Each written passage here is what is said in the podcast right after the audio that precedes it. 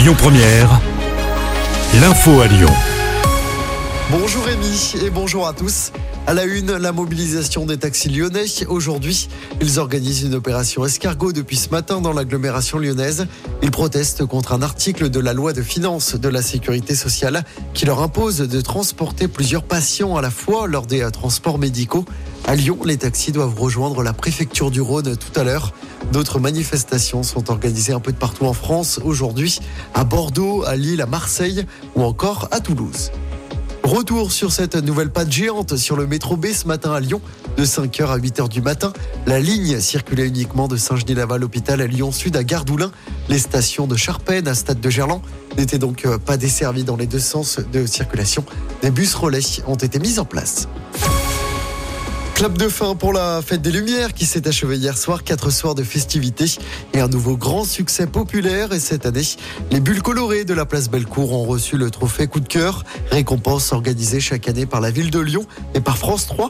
La création Evanescent a récolté à 19% des voix. On vous a mis le palmarès complet sur notre application. Près de 2 millions de visiteurs sont venus profiter de la fête des Lumières cette année.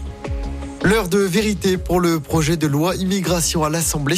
Le texte arrive tout à l'heure dans l'hémicycle, un texte déjà menacé par une motion de rejet qui pourrait interrompre son examen dès aujourd'hui. Et puis tout est faux, tout est mensonger, les mots de Sébastien Coe hier soir sur BFM. L'animateur a pris la parole pour la première fois alors qu'il est visé par trois plaintes pour viol et agression sexuelle. Il dénonce une tentative d'extorsion de fonds en bande organisée. On passe au sport en football. Je rappelle la première victoire à domicile de la saison pour l'OL hier qui a battu Toulouse 3-0 grâce à un triplé de son capitaine Alexandre Lacazette.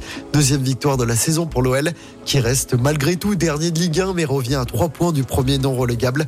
L'OL se déplacera vendredi soir à Monaco avant de recevoir le FC Nantes le mercredi 20 décembre à domicile. Ce sera le dernier match avant la trêve hivernale. En basket, l'Asvel a perdu hier soir à Paris en championnat. Les Villeurbanais se sont inclinés 92 à 86 sur le parquet du club de la capitale. L'Asvel occupe toujours la troisième place du classement.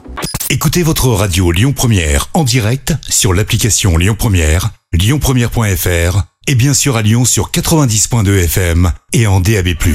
Lyon Première